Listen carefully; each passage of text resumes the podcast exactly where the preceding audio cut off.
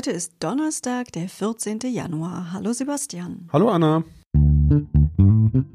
Was geschah heute, vor einem Jahr, vor 10, 50 oder 100 Jahren? Was geschah vor Jahr und Tag?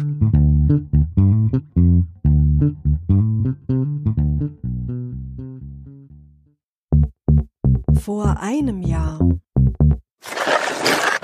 Am 14. Januar 2020 war es wieder soweit, das Unwort des Jahres für das Jahr 2019 zu küren.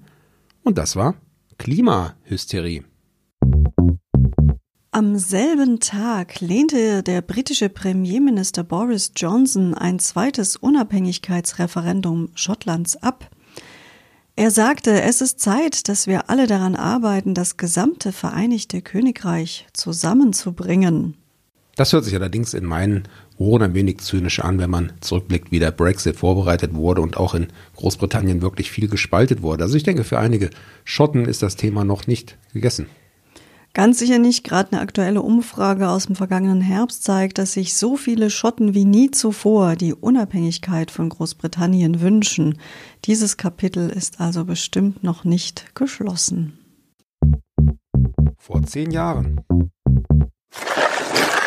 Am 14. Januar 2011 erkennt Papst Benedikt ein durch den 2005 verstorbenen Papst Johannes Paul II.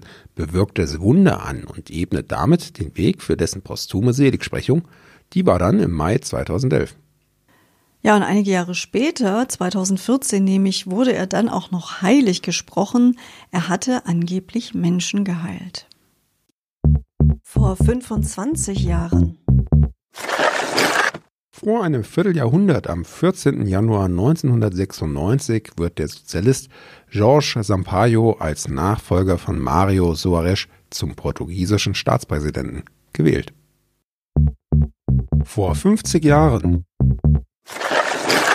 Am 4. Januar 1971 veröffentlichte ein Londoner Musikforschungsinstitut, dass die Beatles mit 56 Millionen verkauften Langspielplatten an der Spitze des Plattengeschäfts stehen.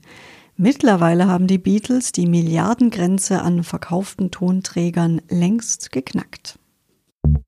Vor 75 Jahren. Und hier mal wieder ein Geburtstagskind. Am 14. Januar 1946 wurde Howard Carpendale geboren. Der südafrikanische Schlagersänger und Kommunist besitzt auch die deutsche Staatsbürgerschaft. Seine größten Singlehits hatte er in den 70er und 80er Jahren. Euch dürften vor allem T. Amo und Hello Again noch in den Ohren klingeln. Im Laufe seiner Karriere hat er dann insgesamt mehr als 25 Millionen Tonträger verkauft.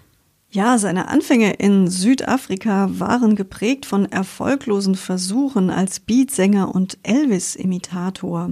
Er siedelte dann 1966 nach Europa über, zunächst nach Großbritannien, wo er verschiedene Jobs annahm, unter anderem als Sänger in einer Beatband.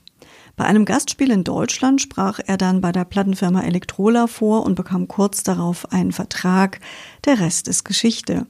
Carpendale war übrigens 1963 südafrikanischer Jugendmeister im Kugelstoßen. Vor 100 Jahren. Heute vor 100 Jahren geboren ist Werner Bergmann, ein deutscher Kameramann, der vor allem durch seine Filme unter der Regie von Konrad Wolf in der damaligen DDR bekannt wurde. Ja, Bergmann war erst zum Porträt- und Industriefotografen ausgebildet worden und dann im Zweiten Weltkrieg als Kriegsberichterstatter unterwegs. Da fing er sich dann einen Granatsplitter ein, wurde so schwer verwundet, dass sein rechter Arm amputiert werden musste. Er arbeitete aber trotzdem weiter, dann später in der Kulturfilmabteilung der UFA als Kameramann und erhielt auch einige Preise für seine Arbeiten. Er starb 1990 in Potsdam. Wir verabschieden uns kurz und knackig von euch, freuen uns, wenn ihr morgen wieder mit dabei seid. Tschüss, sagen Anna und Sebastian. Der Podcast vor Jahr und Tag erscheint täglich neu. Produktion tonbildschau.de Dr. Anna Kugli und Sebastian Seibel GBR. Mit uns können Sie sich hören und sehen lassen.